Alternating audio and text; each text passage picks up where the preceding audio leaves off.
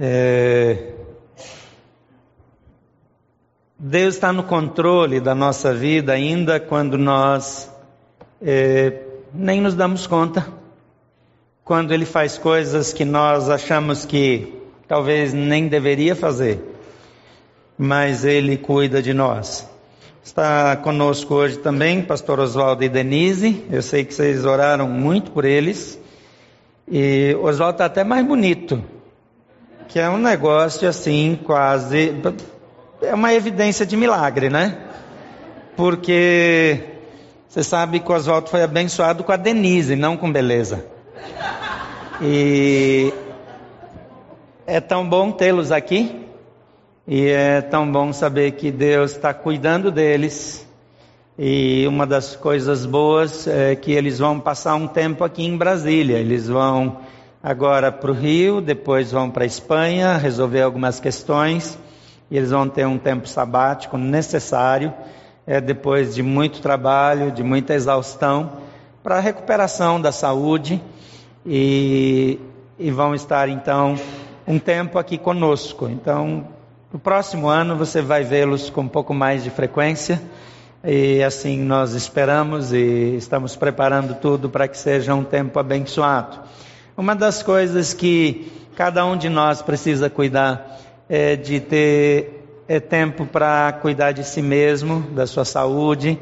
É, Pastor Oswaldo está precisando disso, porque depois de um longo tempo de muito esforço, usando as férias não para descansar, mas para divulgar missões e sempre pensando no trabalho, é preciso dar essa parada estratégica. Nós estamos orando muito pelo Jairo, líder de adolescentes, que também está num período de burnout, de precisa de muito cuidado, de recuperação, especialmente emocional.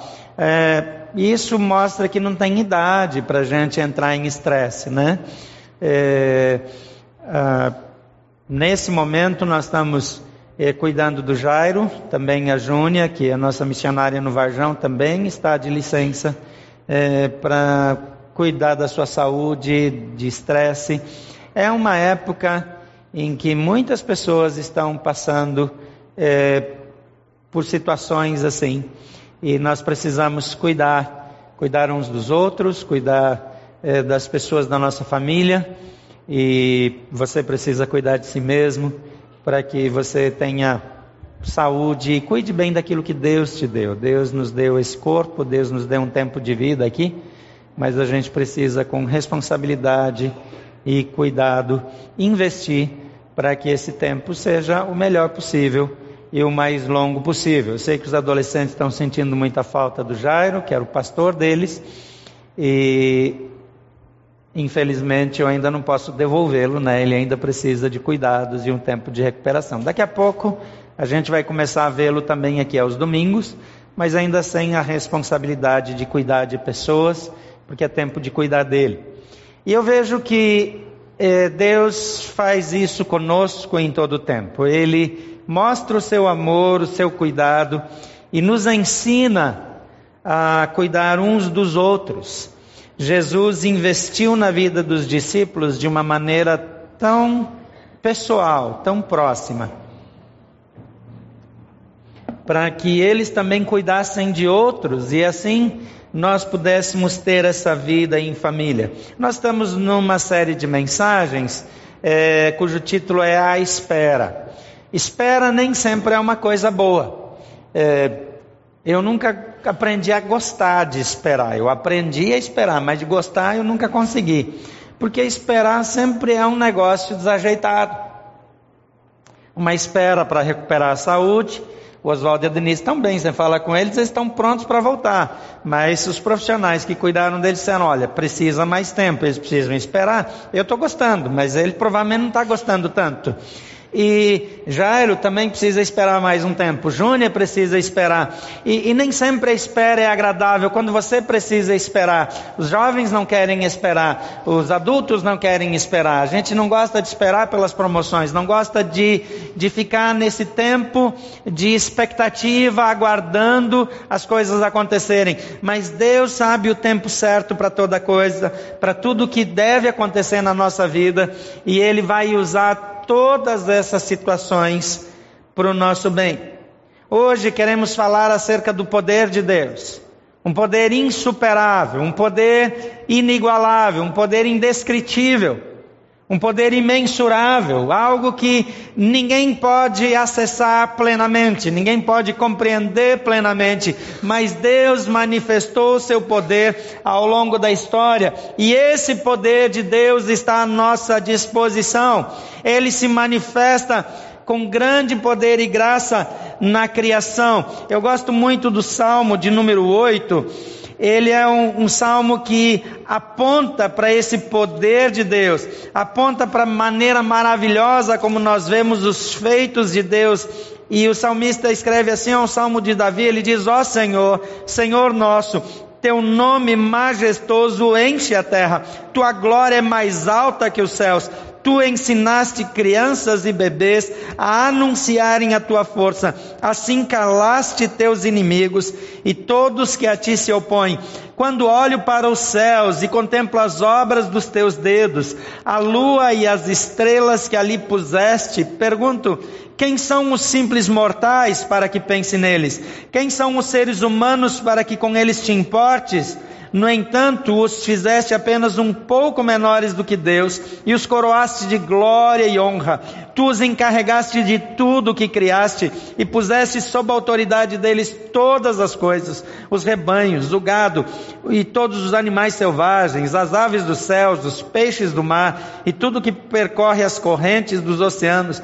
Ó Senhor, Senhor nosso, teu nome majestoso enche toda a terra a grandeza de Deus, o poder maravilhoso desse Deus que se importa com seres humanos, que se preocupa com nosso burnout, que se preocupa com nossas férias, que prepara um dia da semana e chama de dia de descanso, e determina que os seres humanos descansem como ele deu o exemplo. Um Deus que cuida de tudo, mas que manifesta poder para que nós saibamos quem ele é para que nós saibamos que podemos confiar nele. Lá no Egito, com aquelas chamadas pragas do Egito, Deus derrota os chamados deuses do Egito. Cada sinal de Deus no Egito foi uma afronta e uma derrota a um Deus falso do Egito, porque o Egito era o centro não só do poder, não só da tecnologia, da ciência, mas o centro religioso. Haviam manifestações de poder. Quando você vê a história, você vê que os magos do rei faziam os mesmos sinais que Moisés fez. Porque os falsos deuses imitavam as obras de Deus no Egito e sim instituíram como deuses diante das nações. Mas Deus os expõe de modo absoluto. Cada uma daquelas pragas era um dos deuses do Egito, e Deus está, na verdade, zombando daquelas divindades, pseudo-divindades, dizendo: Meu poder é incomparável. Em coisas simples, quando Moisés joga a vara, e ela se torna serpente, e os magos fazem a mesma coisa, a serpente da vara de Moisés devora as outras. Deus ainda está meio que se divertindo com aquela situação. Ela está dizendo: vocês querem me afrontar, vocês querem competir com o meu poder. Depois a praga das moscas, das rãs, é, do granizo, cada coisa era um Deus que eles adoravam e que se, era a formação de um Deus, a, a, a expressão de um Deus falso do Egito. E Deus usa isso não só para libertar o povo de Israel, mas para dizer que Ele é o grande eu sou, o Deus Todo-Poderoso, esse Deus derrota de forma humilhante a Baal. Porque quando Elias mata os profetas de Baal, é só um efeito colateral, depois que os sacerdotes de Baal clamam e gritam durante horas e horas para que Baal se manifeste, e eles estavam acostumados com as manifestações dele. Mas Deus o impede. E quando Elias ora, Deus manda fogo dos céus e faz aquele milagre espetacular, recebendo o sacrifício oferecido. Deus está de novo dizendo para todas as pessoas e para todas as forças espirituais das trevas e para todos os seres espirituais das regiões celestiais que Ele é o único e verdadeiro Deus. E o Deus Emanuel, como nós cantamos aqui, se torna visível em Jesus Cristo. E quando ele se torna visível em Jesus Cristo, ele é tentado pelo próprio Satanás. E ele demonstra que o seu poder e a sua convicção não são abaláveis. Ele não pode ser seduzido com promessas, com atalhos. Ele não pode ser convencido com propostas. Ele não pode ser intimidado pela dor, pela tortura, pelo sofrimento, porque as suas convicções as suas determinações, a sua escolha está tão acima de qualquer coisa. Porque nada pode demovê-lo do seu propósito, porque ele tem todo o poder.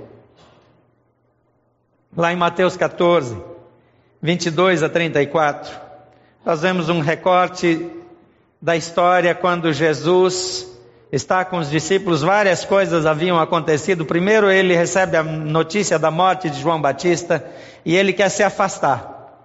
João Batista foi aquele que preparou o caminho para a chegada de Jesus, que anuncia que o Messias está para chegar, mas ele também era primo de Jesus, era parente de Jesus, sanguíneo por parte dos pais terrenos, e ele é, tem dor no coração, ele se afasta ele quer ficar sozinho, ele quer um tempo com Deus. Mas quando ele pede para os discípulos que levem ele para outro lado do mar da Galileia e ele começa a subir a montanha, é, ele vê o povo chegando. Então ele tem misericórdia daquelas pessoas e a Bíblia diz que ele cura aquelas pessoas e, e quando os discípulos querem dispensar as pessoas para ir embora porque vai entardecer, elas precisam comer, Jesus multiplica pão e peixe para que todos comam e depois de cuidar das necessidades dos outros, ele diz para os discípulos agora eu realmente preciso ficar sozinho, por favor entrem no barco e atravessem o mar da Galileia diante de mim, antes de mim. E a Bíblia diz que ele sobe para estar com o Pai, para orar em particular. Embora todo-poderoso, o poder dele se manifestava melhor por causa dessa conexão, dessa intimidade com o Pai. E o texto diz que logo em seguida Jesus insistiu com seus discípulos que voltassem ao barco e atravessassem até o outro lado do mar enquanto ele despedia as multidões. Depois de mandá-las para casa, Jesus subiu sozinho ao monte a fim de orar. E quando anoiteceu, ele ainda estava ali sozinho. Enquanto isso, os discípulos, distante da terra firme, lutavam contra as ondas, pois um vento forte havia se levantado. Por volta das três da madrugada, Jesus foi até eles, caminhando sobre as águas. Quando os discípulos o viram caminhando sobre as águas, ficaram aterrorizados. É um fantasma, gritaram, cheios de medo. Imediatamente, porém, Jesus lhes disse: Não tenham medo, coragem, sou eu. Então Pedro gritou: Se realmente, se é realmente o Senhor, ordene que eu vá caminhando sobre as águas até onde está. Venha, respondeu Jesus. Então Pedro desceu do barco e caminhou sobre as águas em direção a Jesus. Mas quando reparou no vento forte e nas ondas, ficou aterrorizado. Começou a afundar e gritou: Senhor, salva-me. No mesmo instante, Jesus estendeu a mão e o segurou. Como é pequena sua fé, disse ele. Por que você duvidou? E quando entraram no barco, o vento parou. Então os outros discípulos o adoraram e exclamaram: De fato, o Senhor é filho de Deus. Hoje queremos enfatizar que eu e você temos acesso ao Deus Todo-Poderoso. E porque nós temos acesso ao Deus Todo-Poderoso, nós podemos tomar decisões. E eu quero propor três decisões para que você, nesse período de Natal, com base nessas decisões, possa viver uma experiência ainda não conhecida com o poder do Todo-Poderoso. Em primeiro lugar, troque a segurança terrena pelas promessas divinas. O versículo 22 e 24 diz: Logo em seguida, Jesus insistiu com seus discípulos que voltassem o barco e atravessassem ao outro lado do mar. É interessante que os discípulos estavam preocupados em liberar essa multidão que estava ali, para que eles não precisassem caminhar durante a noite, para que eles não desfalecessem de fome pelo caminho. As pessoas não comiam tanto, eles não tinham tanta energia armazenada como nós temos aqui na região abdominal, na cintura, etc. Né? Eu sempre tenho uma reserva boa acumulada que se eu precisar em uma ocasião, eu tenho de onde tirar. Eu acho que isso é sabedoria. Então, se olhar para a barriga das pessoas, você vai ver quem é mais sábio e quem é menos sábio. É, as pessoas tinham que caminhar, elas não tinham tanto alimento, elas não tinham tanto recurso naquela época, e os discípulos estavam preocupados com isso. Agora Jesus está dizendo para eles que eles devem entrar no início da noite no barco e ir para o outro lado do lago. A noite era assustadora em terra firme. Imagina no mar. O mar da Galileia, ele era sujeito a, a mudanças de humor. É até hoje. De uma hora para outra, você tem uma pequena tempestade ali não tem muitos sinais de que isso vai acontecer, de repente acontece. O vento vira, como é um lago, o volume de água não é assim tão grande, então a, o movimento dessas águas é, é, fica fácil e rapidamente muito intenso. Há uma manifestação do poder do vento. E o poder da água movimentada pelo vento é tremendamente assustador. Então, Jesus está dizendo para eles fazerem algo que não era muito prudente fazer. Se colocar num barco pequeno, sem muita segurança, para navegar à noite, mas Jesus é que está mandando. Então eles obedecem. Eles entram no barco. Ao entrar no barco, eles estão se veem em pouco tempo fustigados.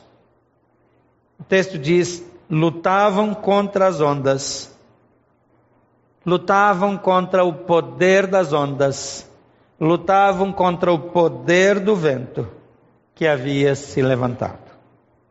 Quais são os poderes contra os quais você luta? Ou com os quais você quer se aliar?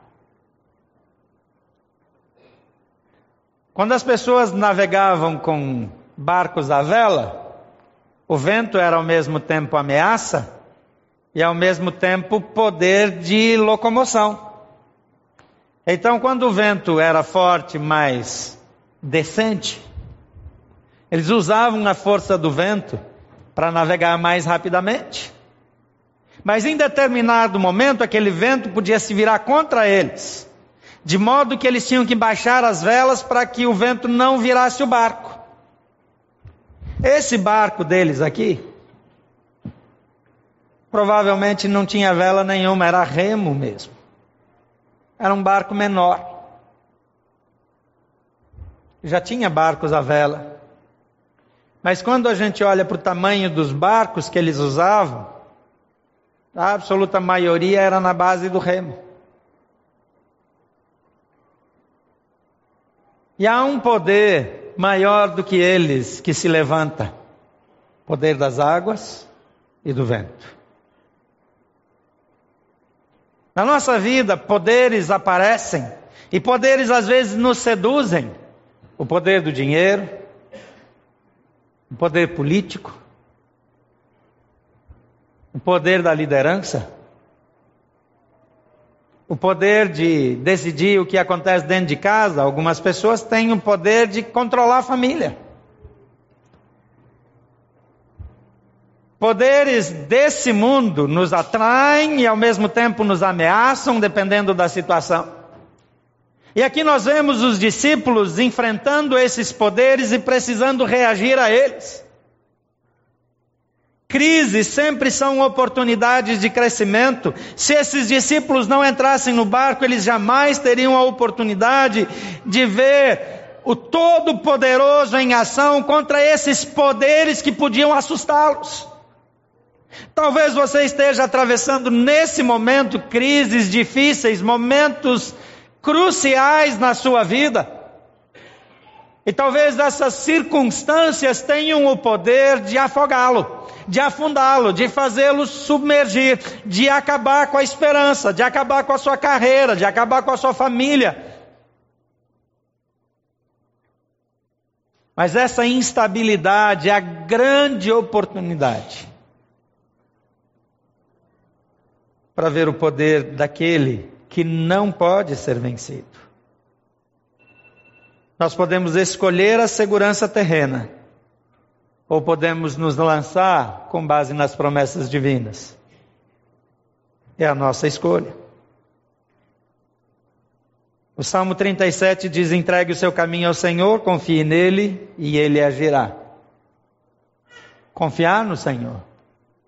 Filipenses 4:6 fala das nossas ansiedades e crises. Ele diz: "Não andem ansiosos por coisa alguma, mas em tudo pela oração e súplica e com ação de graças apresentem os seus pedidos a Deus."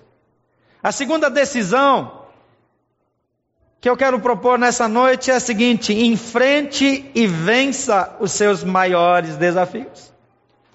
O texto aqui fala que no meio da madrugada, no escuro, no breu, lutando contra o vento, com medo do naufrágio, eles veem um vulto chegando perto, por cima da água. Pescador conta muita história, desde sempre.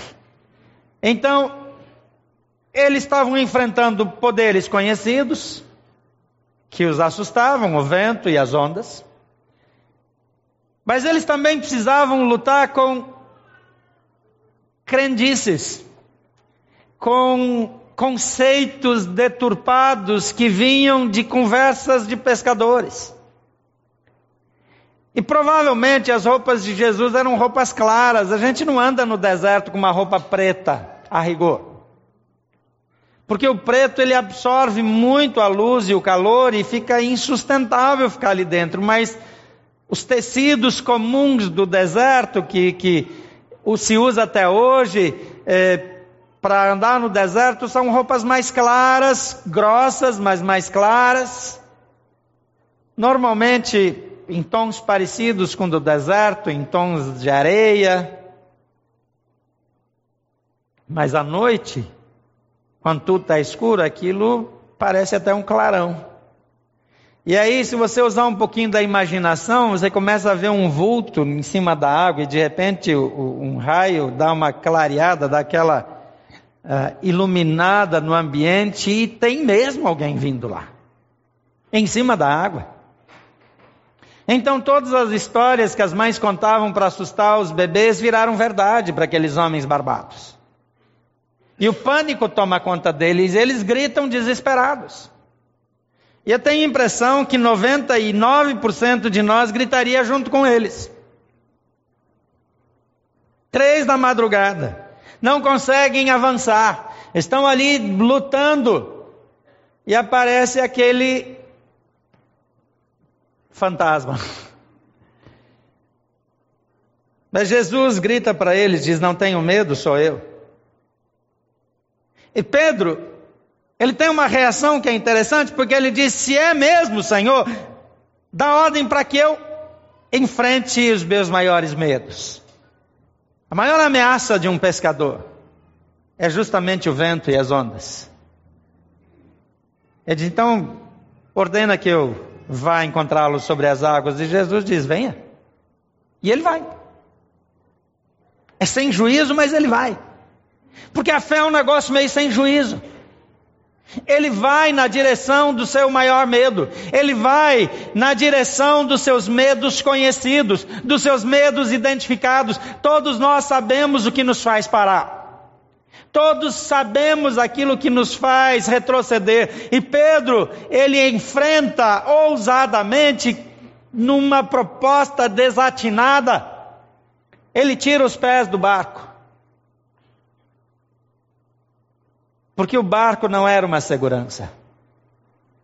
Às vezes nós achamos que o emprego, a estabilidade do serviço público, quem sabe, para alguns de vocês, as economias, a casa própria, a folha de pagamento, enfim, coisas que, que te dão a sensação de segurança são seguras. Aqueles pescadores confiavam no barco, mas quando o vento virava, eles sabiam que o barco não era nada. Há momentos que Deus permite que vento sopre contra a nossa vida para que nós reconheçamos que aquilo que nos dá segurança não é nada. E Pedro então ele diz: bem, estar no barco não tem valor nenhum. Então, se é Jesus, estar com Jesus tem valor. Então eu vou na direção dele. E ele sai, ele pisa para fora e ele não afunda. Eu acho que ele, por um segundo ou dois, ele ficou muito impressionado que ele saiu do barco e não afundou. Mas logo ele se volta para reparar nos seus velhos medos. Porque nós temos a tendência de fazer as coisas do jeito que nós sempre fizemos. Nós temos a tendência de voltar a recorrer àquilo que nos dá a sensação de segurança. E quando nós queremos experimentar e viver no poder daquele que é todo poderoso, nós precisamos abrir mão de tudo que nos dá essa sensação, que pode nos dar a ilusão de que estamos seguros, para andar na direção de Jesus. O problema é que Pedro voltou a olhar, voltou a reparar nos ventos, nas ondas, e então ele começa a afundar. Mas quando ele começa a afundar, ele já perdeu. Porque a derrota não foi quando ele afundou. A derrota aconteceu quando ele, ao descer do barco, não olha exclusivamente para Jesus. Mas nessa atitude, nesses segundos, ele me dá um exemplo. Enfrentar crises, enfrentar perigo, Enfrentar o desconhecido é possível quando eu olho para Jesus e não para as circunstâncias. Jesus nos chama para olhar para Ele. Jesus nos chama para confiar que Ele é mais e pode mais do que qualquer outra força. Em terceiro lugar, ouse assumir desafios além da perspectiva humana. Pedro, de fato, versículo 30 a 34, conta que ele, ao sair do barco, ele volta a reparar que está fora do barco. Quando ele toma a decisão, ele entende, ele reconhece, ele admite que aquele barco não é segurança de fato. E a gente faz isso o tempo todo. Mas quando ele olha para as ondas e para o vento, ele reconhece que ele está fora do barco. E o barco era a segurança mais frequente na qual ele depositava a sua esperança. Você percebe onde eu quero chegar com esse raciocínio? Pedro reconhece que a sua segurança nada é. Então ele sai do barco. Enquanto ele sai do barco, com essa convicção, olhando para Jesus, ele flutua. Ele não afunda, ele não tem problemas. Mas no momento seguinte, segundos depois, ele se dá conta que aquilo que sempre lhe comunicou segurança não está mais debaixo dos seus pés. A única coisa que impedia que ele fosse para o fundo já não está ali, então ele entra em pânico. Quando nós nos acostumamos a, a confiar naquele crédito pré-aprovado da nossa conta. Quando nós nos habituamos a esperar o dia do pagamento que nunca atrasa. quando nós nos habituamos a confiar na providência meramente humana, no momento em que Deus nos desafia para deixar essas coisas e olhar só para Jesus, logo nós sentimos falta da antiga ferramenta que nos dava a sensação de segurança. E quando isso acontece, ele afunda. Talvez você esteja num momento em que você mal consiga respirar. Porque a água, as ondas, o vento já te levaram para o fundo. Talvez você esteja num dos momentos mais estratégicos em que Deus está dizendo: Eu quero ser a sua confiança. Eu quero que os seus olhos estejam completamente em mim.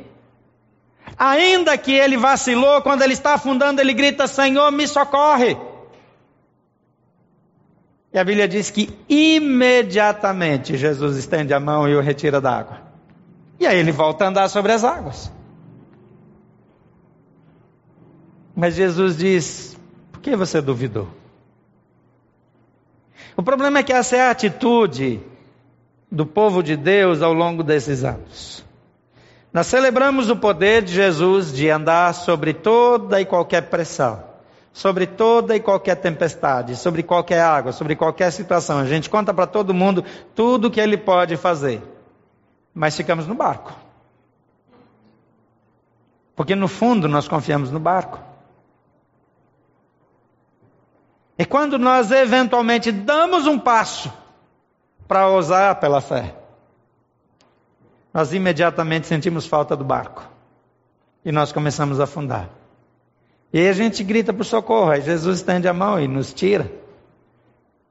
Mas assim que ele segura na nossa mão, a gente corre o mais depressa possível para onde? Para o mesmo barco.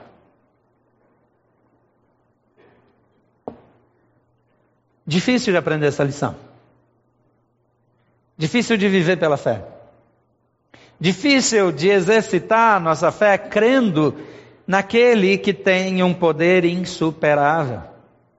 Mas o que Deus fez foi enviar Jesus para mostrar fisicamente o Deus Emanuel, Deus entre nós, o Deus que habita conosco, para mostrar para mim e para você que nós podemos e precisamos confiar nele e não no nosso negócio, e não no nosso emprego, e não nas pessoas ao redor de nós.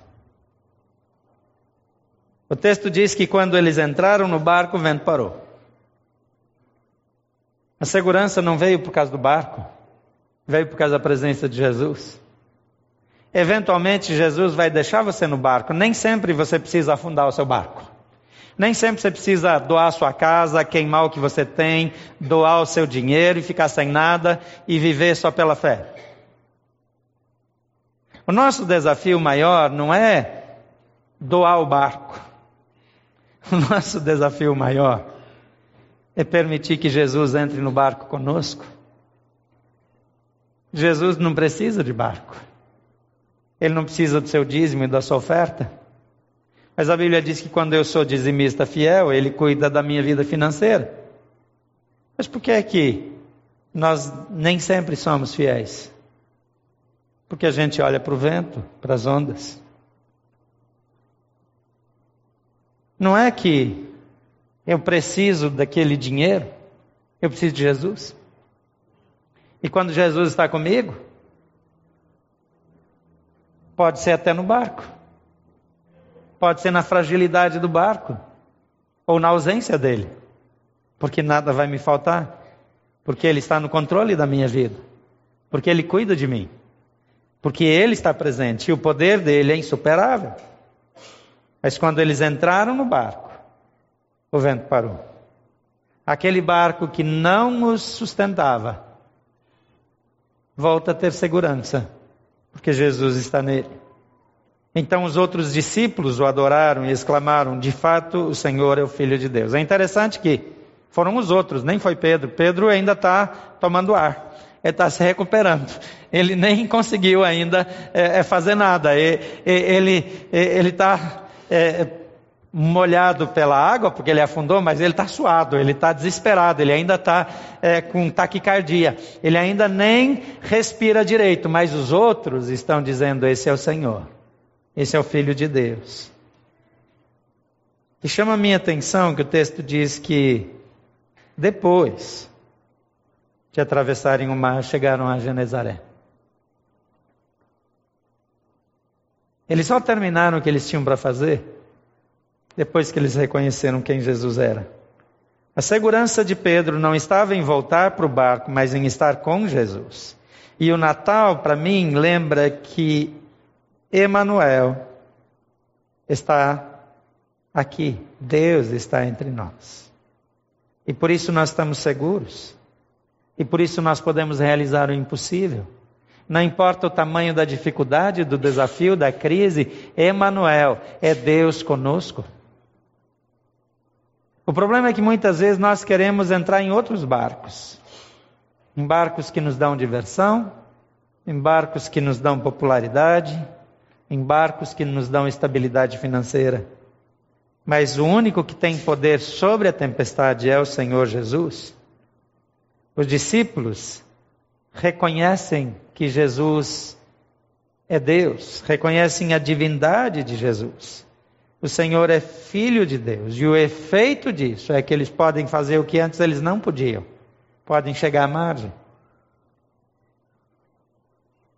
Quando nós reconhecemos e assumimos a vida como poder sobrenatural do nosso Deus, nós podemos fazer aquilo que antes parecia um sonho impossível. A presença de Jesus muda tudo. A presença de Jesus muda a nossa história.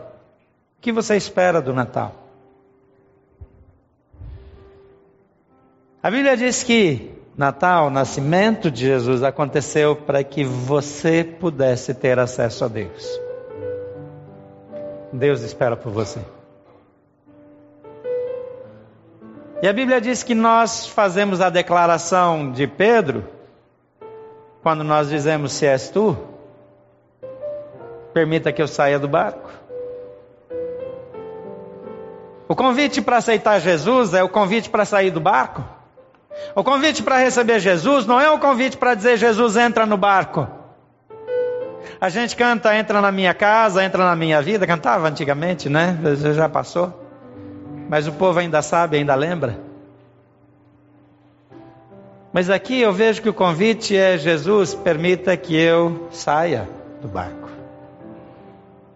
Que o Senhor seja a minha casa. Que o Senhor seja minha proteção. Que o Senhor seja minha segurança. Permita que eu ande sobre as ondas e enfrente o vento e a tempestade, que eu enfrente os meus maiores medos com segurança, porque tu estás comigo.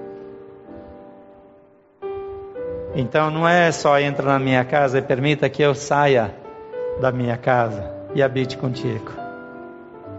Permita que eu viva contigo. Permita que eu ande contigo. O convite para receber Jesus não é convite para mudar de religião, para ser de uma igreja, para ter determinadas práticas. O convite é para abandonar sua segurança e dizer agora minha esperança, minha segurança, meu futuro está nas tuas mãos. Você tem coragem de fazer isso? A Bíblia diz que a gente faz uma declaração dizendo: Jesus, eu creio em ti. Eu te recebo como meu Senhor e meu Salvador como minha segurança. Eu admito o teu poder e eu me rendo a ti. Você quer fazer isso? Eu quero orar por você. Feche seus olhos. Se você quer fazer essa oração, eu quero incluir você para eu poder incluí-lo. Eu preciso ver a sua mão. Levante sua mão bem alta e mantenha erguida durante toda a oração. E essa é a maneira que eu vou incluir você nessa oração. Se você nos acompanha pela internet, pode fazer o mesmo gesto. Pai querido, Tantas pessoas nessa manhã estão dizendo: Jesus, eu preciso de Ti, eu quero deixar toda a sensação de segurança e andar contigo para sempre. Eu te recebo como meu Senhor e meu Salvador. Toma minha vida nas tuas mãos, porque tu és a minha fonte, tu és a minha segurança. Olha para eles agora, olha também para aqueles que nos acompanham pela internet que eu não posso ver.